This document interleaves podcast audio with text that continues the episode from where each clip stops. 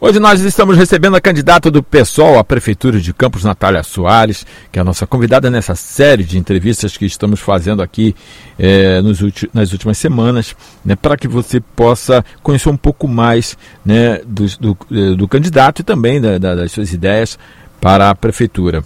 Natália Soares, nossa convidada, boa noite. Boa noite, Alfredo. Boa noite a todos e todas que nos escutam. Ao Irã. Prazer em conhecê-la, Natália. Você é, é, uma candidata, digamos, uh, nova, porque é a primeira vez que participa. Estou certo nisso?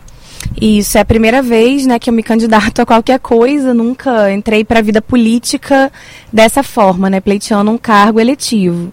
Mas já estou na vida política há um tempo. Correto. Bom, a partir de agora, a gente vai soltar sempre um temporizador para que você tenha 2 minutos e 30 para responder as perguntas que forem feitas. Então, está valendo. 18 horas e 30 minutos. Uh, eu gostaria de saber, primeiramente, o que a motivou a concorrer à cadeira de prefeito de Campos. A gente entra para concorrer quando as coisas são um pouco insuportáveis, né, pra gente. A gente vai passando o ano, vendo as pessoas que, que se candidatam e que elas não são representativas dos nossos anseios, dos nossos desejos, dos mesmos princípios.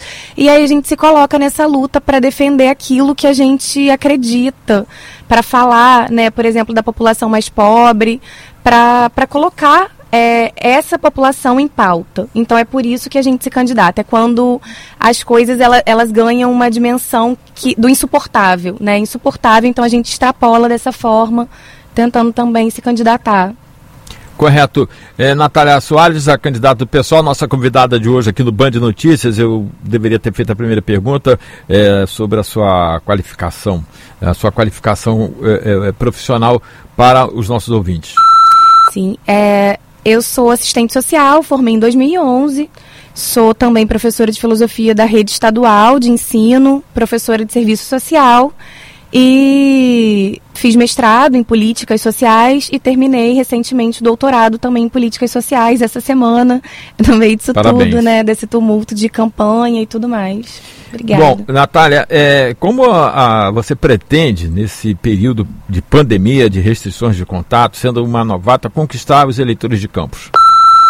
Acredito que, que mostrando um pouco para a população da minha luta já histórica, quando eu era estudante, Fui uma das elaboradoras do pré-vestibular social, pré-vestibular comunitário.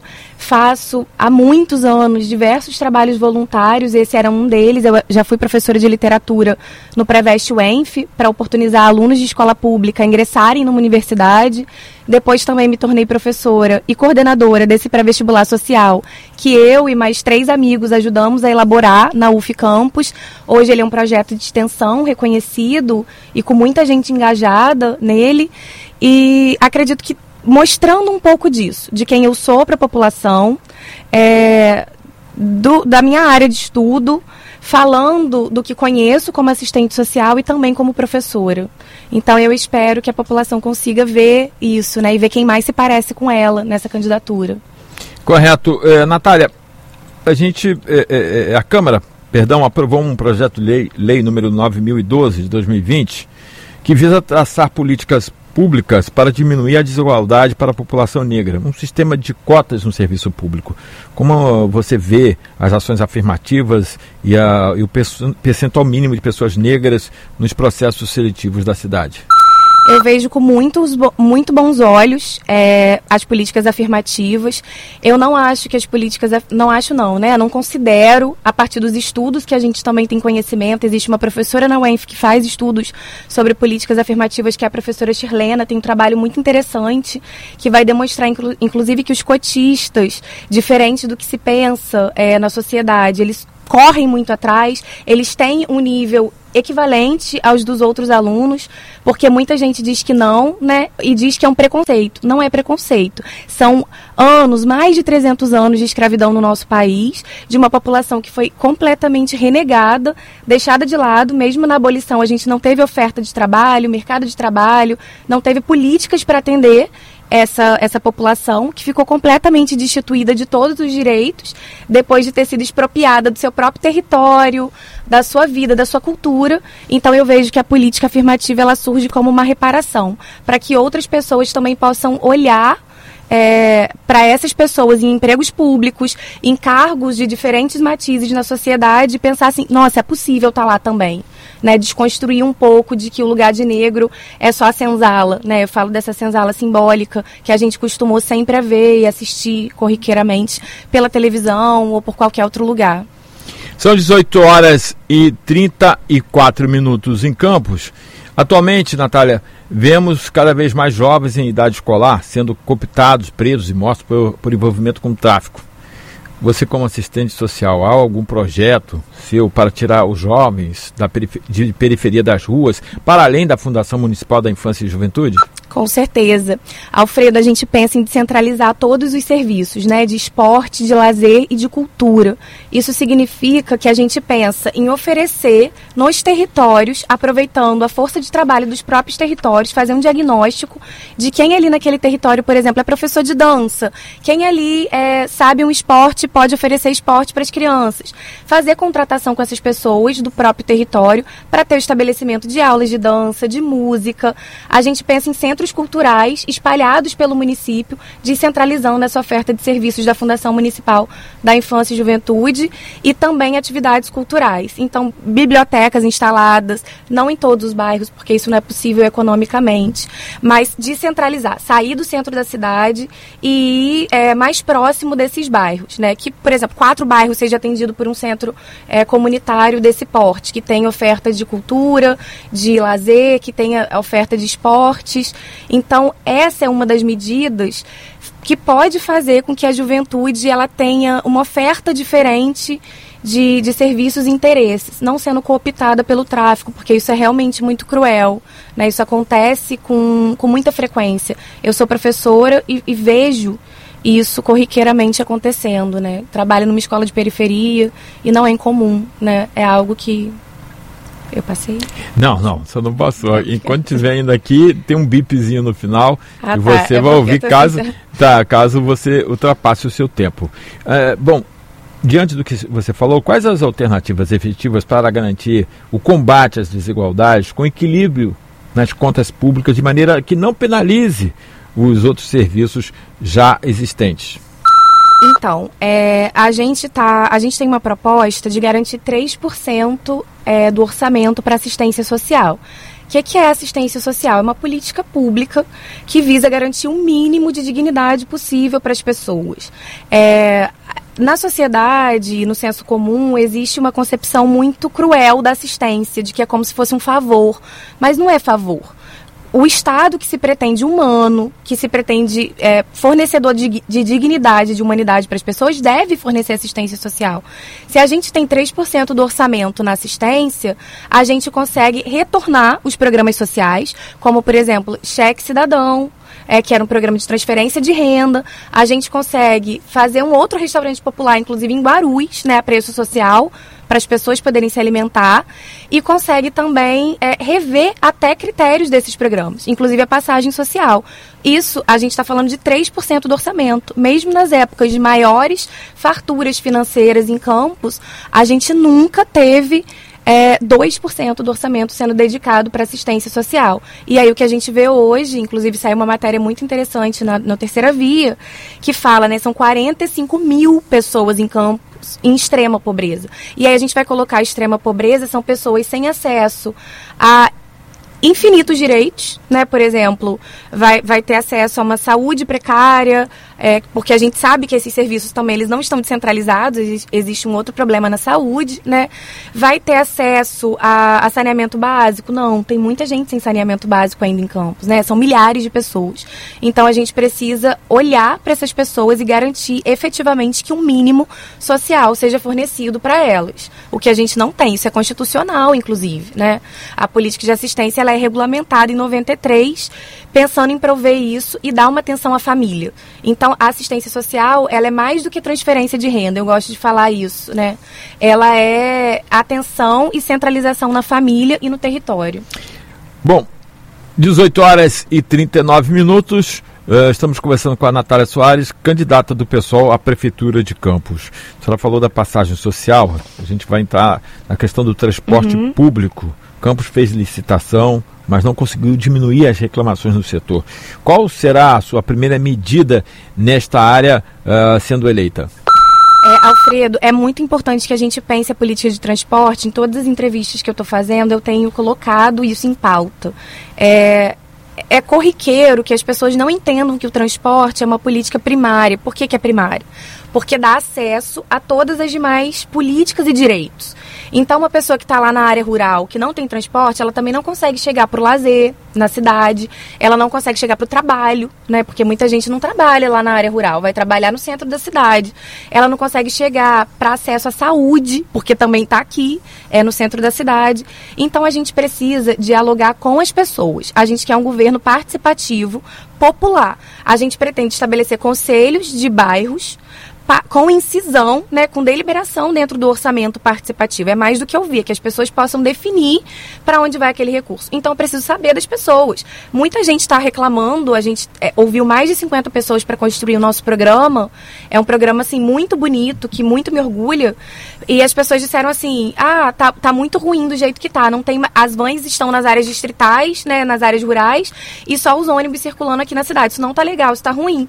Então, as pessoas precisam dizer como elas querem que funcione e a gente pensar uma mobilidade urbana é, garantindo, por exemplo, linhas apenas para ônibus, ruas que apenas passem ônibus, garantindo a passagem social. A gente tem o passe livre para quem está cadastrado no CAD único, é uma proposta é, do, nosso, do nosso governo, né? Uma proposta também que os estudantes tenham direito a passe livre e nem que para isso a gente tenha que abrir uma outra licitação e traga mais concorrência de fora, né? A gente pensa em instituir o pregão eletrônico como uma forma, um mecanismo de é, vetar também e de minimizar relações espúrias e integrar esse sistema, por exemplo, com bicicletas. Ter uma, um sistema de, de, ciclofaixas na cidade mais bem elaborado, mais bem construído e também é que a pessoa possa utilizar a bicicleta em determinado trecho e depois o ônibus ter aquele suporte para carregar a bicicleta na traseira do ônibus. Isso permitiria que as pessoas pudessem utilizar até determinado trecho um meio de transporte e depois outro, né, o que facilitaria muito também a vida das pessoas. Além de linhas que é preciso estabelecer, diametrais que liguem bairros a bairros e linhas circulares que circulem nos bairros. O sistema de campos permanentemente convergiu todo para o centro, né, o que é um equívoco no nosso ponto de vista. 18 horas e 42 minutos em Campos. Estamos conversando com a Natália Soares, candidata do pessoal à Prefeitura de Campos nessa eleição de 2020 agricultura, candidata. É, a, o grande, é, a, grande indústria né, é, da agropecuária que está aí provendo o Brasil de recursos. E aqui em Campos vemos a retomada da indústria sucro-alcooleira, que emprega muitas pessoas. E ao mesmo tempo, tempo temos o pequeno produtor, o quilombola, a feira da roça. Quais são os seus planos para o setor? Alfredo, é, a gente foca no programa, se vocês forem é, pegar para ler, num outro tipo de, de, economia, né? A gente vai, vai priorizar um tipo de economia que não é uma, economia é, individualista, hipercompetitiva, como é a economia capitalista focada no agronegócio, que inclusive a, a, quantidade de agrotóxico também dos produtos é imensa. Então a gente quer criar uma política municipal é, de acompanhamento do uso do agrotóxico né, em solo municipal e fortalecer os pequenos agricultores, os pescadores, os quilombolas. É um potencial municipal que foi negligenciado por anos dentro da economia do município. É possível diversificar com o que a gente tem. Esses pequenos produtores, eles já produzem é, infinitas variedades, né, em diferentes locais. Então é possível criar entrepostos, a gente foi escutá-los, então assim, o que é, que é necessário? Estradas, a construção de, de estradas e de pavimentação para que eles possam escoar a sua produção, transporte para poder levar essa produção até os lugares de venda. E lugares de venda, porque não se tem. Então a gente compra do Ceasa, Minas, né, e outros lugares, sendo que o próprio município tem potencial de abastecer a, a mesa, as instituições públicas e, e as pessoas de forma geral no município. Então a gente quer priorizar isso, criando entrepostos nas extremidades de campos, que são locais para comercialização e venda desse produto, é, melhorando essas estradas e dando garantia e equipamentos para que os pequenos agricultores, os quilombolas, os pescadores possam não ficar mais dependentes dos atravessadores, que é aquele que compra e vende produto muito mais caro, e eles se prejudicam com isso, não tendo trabalho, né, e, não, e, e passando por uma situação de insegurança alimentar Olha como é cruel. Produtores de alimento que passam por inseguranças alimentares. Então a gente quer fortalecer esse potencial do município. 18 horas e 44 minutos. Vamos falar de educação, que é a sua área, né? A senhora também é professora. Né? É, chamar a Natália de, Soares, de senhora é difícil para mim, né? Porque é você. Eu que Por sou favor, senhor você. aqui, né? E ela tem 31 anos, correto? 31 anos. É, é, candidata, Campos não teve avaliação do IDEB este ano e por conta da pandemia nem aulas presenciais. Isto compromete muito a educação dos nossos jovens. Como recuperar esse tempo perdido e melhorar a qualidade do ensino ofertado na rede pública municipal? A gente é, ouviu diversas pessoas que trabalham né, em creches e também nas escolas municipais é, para ouvir as principais reclamações, para ouvir os, a potencialidade que tem a educação. Eu, como professora, eu acredito que essa é uma política base, né? Eu acredito muito no potencial transformador da educação. É por isso que eu também estou aqui hoje, pela educação que transforma né, as pessoas e que transformam vidas. Então, a gente escuta os professores e eles têm colocado que a merenda piorou muito, né, de qualidade, que as escolas estão muito sucateadas em locais é, alugados, na maioria das vezes, né, os prédios são alugados, e a gente quer melhorar essa infraestrutura das escolas, a infraestrutura e a estrutura das escolas, né, construir mais creches. A ideia é que a gente possa universalizar o atendimento e a oferta de creche, alfabetizar todos até o terceiro ano do ensino fundamental, é um pacto, né, uma meta que a gente tem dentro do programa, fornecer melhores condições de materiais pedagógicos, que é uma alegação de todos os professores e de quem trabalha na escola, de que piorou muito nessa gestão. Não, não significa que estava bom, estava ruim, mas conseguiu piorar. E os alimentos, a gente quer que esses alimentos também sejam alimentos nutritivos, de alto teor, comprados da agricultura familiar. Então, quem vai abastecer as creches, quem vai abastecer as escolas, é também a agricultura familiar é, no nosso governo. Os auxiliares de creche, por exemplo, eles estão numa situação que a gente vai propor, né, um, um projeto de lei para alterar é, a, a nomenclatura do auxiliar de creche para que ele passe a compor o quadro de profissionais do magistério. Eles hoje estão é, muito sofrendo muito com uma percepção de desqualificação em que não os vincula às práticas pedagógicas, mas às práticas do cuidado. E eles são mais do que o cuidado, né? Eles querem ser reconhecidos como auxiliares de professores. E acredito que isso é justo, isso ajuda também a melhorar o ensino, porque pessoas que valorização salarial, tá? Também para os professores, estabelecimento da database para todos, todo o funcionalismo, não só para os professores municipais. Isso é muito importante para ter profissionais mais satisfeitos e mais envolvidos com a metodologia de cada escola. Continuar garantindo as eleições para diretores de creche, diretores de escola, os conselhos escolares, né, para que funcionem com competência deliberativa dentro da própria comunidade. Certo. É, Mais ou menos por aí. Candidata, 18 horas e 47 minutos, 18 e 47, a população de Campos é assistida na saúde por uma rede de UBSs, hospitais públicos e contratualizados. Esses últimos vivem reclamando da falta de recursos e frequências nos repasses municipais, além de valores que não foram pagos na da administração passada. Eh, você pretende, por essa conta em dia, qual a sua avaliação desses contratos firmados e- e- e uma avaliação sobre a saúde? Sim.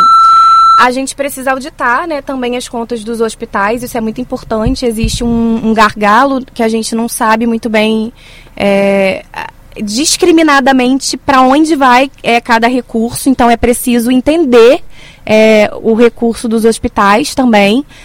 Sim, eu, eu pretendo, na verdade, pagar né, e cumprir eh, esses contratos, porque esses hospitais são importantíssimos para os municípios. Eu vi uma notícia tempos passados né, de que o Álvaro Alvim, por exemplo, estava pensando em suspender eh, os tratamentos de alta complexidade que estavam desenvolvendo, as cirurgias. E aí, se isso acontece, quem é penalizado é a população. Mas o que eu posso dizer no nosso governo, para além de cumprir né, as contratações, de entender como essas contratações se manifestam e as contas que estão aí, né, auditando, a gente precisa também fortalecer não só a rede eh, de alta complexidade, ampliando os leitos, por exemplo, na HGG, no Hospital São José e no Ferreira Machado, para que não tenha mais ninguém dormindo em corredor, que a pessoa entenda o seu lugar na fila, então melhorar também esse sistema de marcação de consultas. A gente o nosso foco, a nossa prioridade é a prevenção em saúde. Então a gente tem hoje 71 UBS que foram fechadas, inclusive no tempo da pandemia, é, lá em março, e hoje a gente não tem todas essas UBSs abertas. É como se os problemas de saúde das pessoas simplesmente sumissem e se tornasse só Covid, um único problema. Quando a gente sabe que tem a hipertensão, a diabetes, né, os problemas cardíacos para serem controlados. Então a gente vai focar a prevenção, implantando também os NASFs, que são núcleos ampliados de saúde da família, com profissionais multiprofissionais, né, como por exemplo assistente social, nutricionista, professor de educação física, para focar os territórios e para atender e acompanhar essas pessoas nos territórios, evitando o agravamento dos problemas de saúde. Isso é mais barato, inclusive, para o município. A gente não consegue entender a prioridade é, não ser atenção básica, não ser a, a, prevenção em saúde, mas ser tratar aquilo que já se agravou. Né? É mais barato prevenir.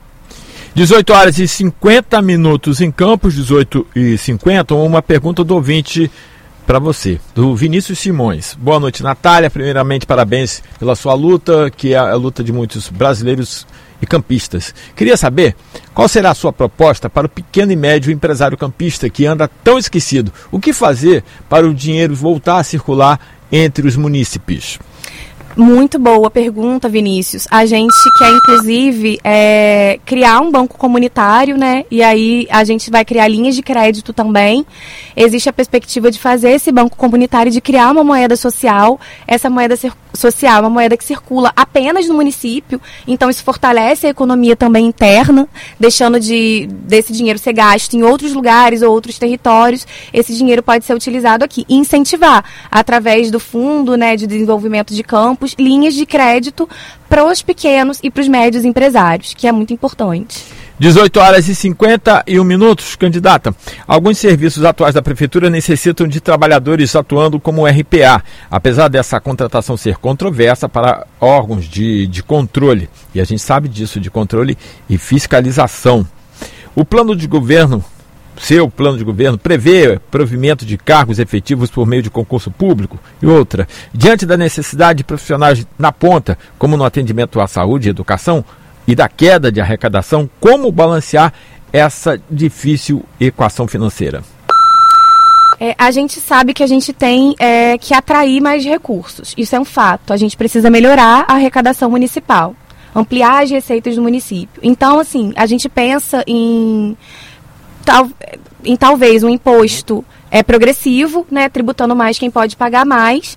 E além disso, também a realização e elaboração de projetos visando ampliar as receitas através de recursos estaduais e recursos federais. É possível fazer isso, ampliar a capacidade de negociação do município e atrair recursos estaduais e recursos federais também em diversas áreas. A gente tem equipe técnica para isso, né? É possível elaborar e negociar é, isso. Mas você tinha me perguntado não só dos recursos, mas você fez... Diante da necessidade de profissionais na dos ponta... Dos RPAs, isso. É. é, desculpa, porque eu esqueci dos RPAs.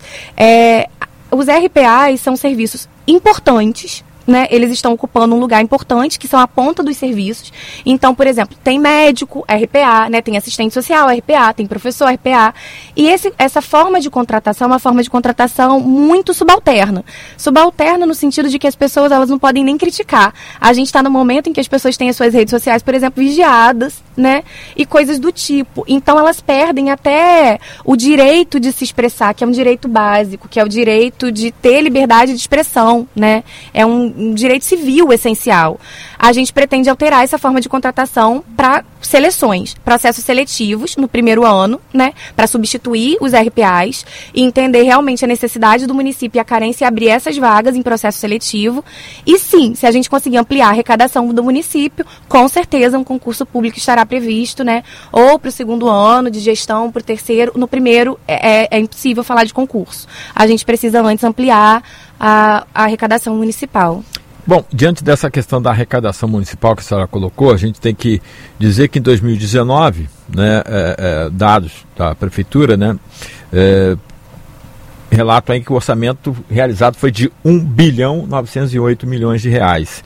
E apenas a folha de pagamento de pessoal representa custo de cerca de 1 bilhão. So, sobram aí 900 milhões de reais. Dá para fazer isso tudo? Dá ampliando o orçamento, que é o que a gente pretende fazer, né? A gente vai criar me mecanismos de tributação, vai cobrar quem está na dívida ativa, ativa, por exemplo, do município, que não paga o município e que são perdoados. A gente não vai ter, é, não tem perdão, né? A gente precisa taxar, tributar e cobrar quem deve ao município, né? Sem inércia fiscal. A gente não tem que ter inércia, não tem dinheiro. Então a gente precisa realmente efetivamente fazer isso. Além de aumentar as receitas dessas outras formas, como eu já propus é, na questão anterior. Para além disso, os cargos de DAS, por exemplo, é nosso, nossa proposta, nosso programa, de que sejam majoritariamente ocupados por funcionário de carreira. Isso já ajuda a desonerar um pouco também a folha paga pelo município. Alguns cargos, por exemplo, a gente pensa em ser funcionário de carreira e que tenha eleição, como foi proposto pelo Ciprozep e a gente acolheu, por exemplo, o presidente da Preve Campos, que ele seja eleito pelo conjunto do, dos funcionários públicos e que seja também funcionário de carreira. Isso ajuda a desonerar. Mas eu preciso lembrar aqui que é muito importante que a gente tenha cargos de direção e de assessoramento, porque esses cargos ajudam a organizar é, não, não só aquela pasta, né, aquela área específica, mas o próprio trabalho das outras pessoas. Não existe pensar o serviço público sem você pensar cargos de direção e de assessoramento em determinados serviços e de você pensar funcionários na ponta. O que a gente está dizendo é que não dá para penalizar é, os servidores, não dá para penalizar quem é trabalhador do município. A gente precisa sim pensar numa forma de contratação mais justa, decente, porque essa forma não é decente, é uma prestação de serviço autônomo, por exemplo, né, o caso dos RPAs, mas é possível, sim. Né? 18h55, nós estamos conversando com a Natália Soares, candidata do PSOL à Prefeitura de Campos. Candidata, a atual situação dos aposentados do Prev Campos é crítica. Servidores que dedicaram anos de trabalho ao município não estão conseguindo receber a aposentadoria em dia. Teve a CPI do, do Prev Campos 500 que milhões. É, é, é, aferiu aí 500 milhões de desvios. O que o plano de governo da senhora propõe para essa crise previdenciária na cidade? Então, a gente precisa saber também onde está esse dinheiro, né? Por que, que, ele não foi devolvido? Se ele é auditado, se existe uma auditoria e existe a, a, ideia e a identificação de que existe um rombo, a gente precisa se perguntar cadê esse dinheiro e como devolver, encontrar meios de fazer esse dinheiro ser devolvido para os cofres públicos e ser devolvido aos aposentados, porque é uma tortura.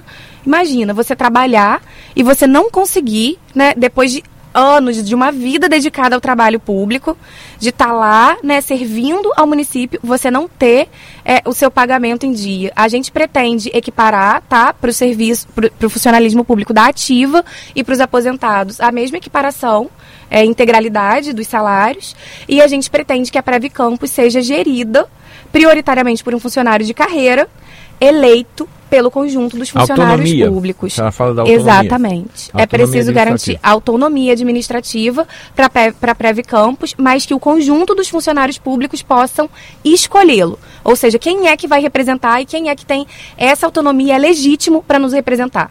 Vamos falar das vocações do município. A gente fala muito da agricultura, mas tem o turismo né, e outras vocações. Como trabalhar as vocações? É, o turismo é fantástico, porque a gente tem muitos lugares, né? Por exemplo, a gente tem a Pedra da Lavadeira que fica no Rio Cacomanga. A gente tem, eu amo, né? Meu lugar preferido, inclusive em Campos, é a Pedra da Lavadeira. A gente tem é, um parque estadual aqui, situado também na nossa cidade, né? Compõe com outras cidades, que é o Parque Estadual do Desengano. Tem o Imbé, que está nesse Parque Estadual do Desengano. A gente tem as lagoas, Feia, a Lagoa de Cima.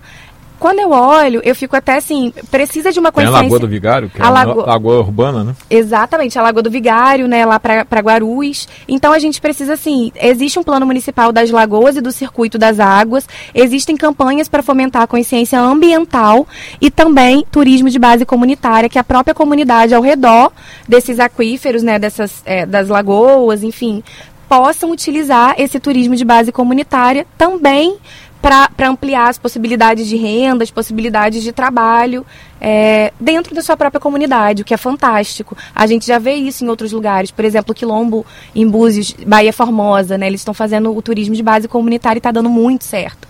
E pode servir de espelho também para cá, para Campos. Candidata, são 18 horas e 58 minutos. Eu gostaria que a senhora utilizasse esse tempo que nos resta para suas considerações finais e por que, que o eleitor de Campos é, pode, deve votar na, na senhora? É, eu gostaria muito de agradecer esse espaço, né, a, a Band. Quero agradecer a todo mundo que ficou com a gente até agora, nos ouvindo, entendendo um pouco das nossas propostas, dialogando com a gente. A gente pensa num, num governo exatamente assim, um governo ao lado do povo. É, acredito que esse ano as pessoas vão poder analisar e entender a candidatura que mais se aproxima das necessidades e que mais se parece com as pessoas reais, as pessoas cotidianas, que também passam por diversas situações, como eu passei, né, no transporte público, entendo porque passei, utilizo o SUS, porque não, não tenho nem nunca tive plano de saúde. Então eu acho que as pessoas, elas podem entender, até pela declaração lá de bens, né, que teve aquele candidato que mais se parece com elas. Que por mais que trabalhe, né, não é possível acumular, porque a gente sabe que as necessidades imediatas são demasiadas. Então eu me localizo nesse lugar também, não consigo esquecer de onde falo, sou assistente social, olho para o lado e no nosso plano de governo os pobres têm maior enfoque. Eu não me canso de dizer isso. A gente vem dizendo que os pobres cabem no orçamento. É por isso que eu tô aqui.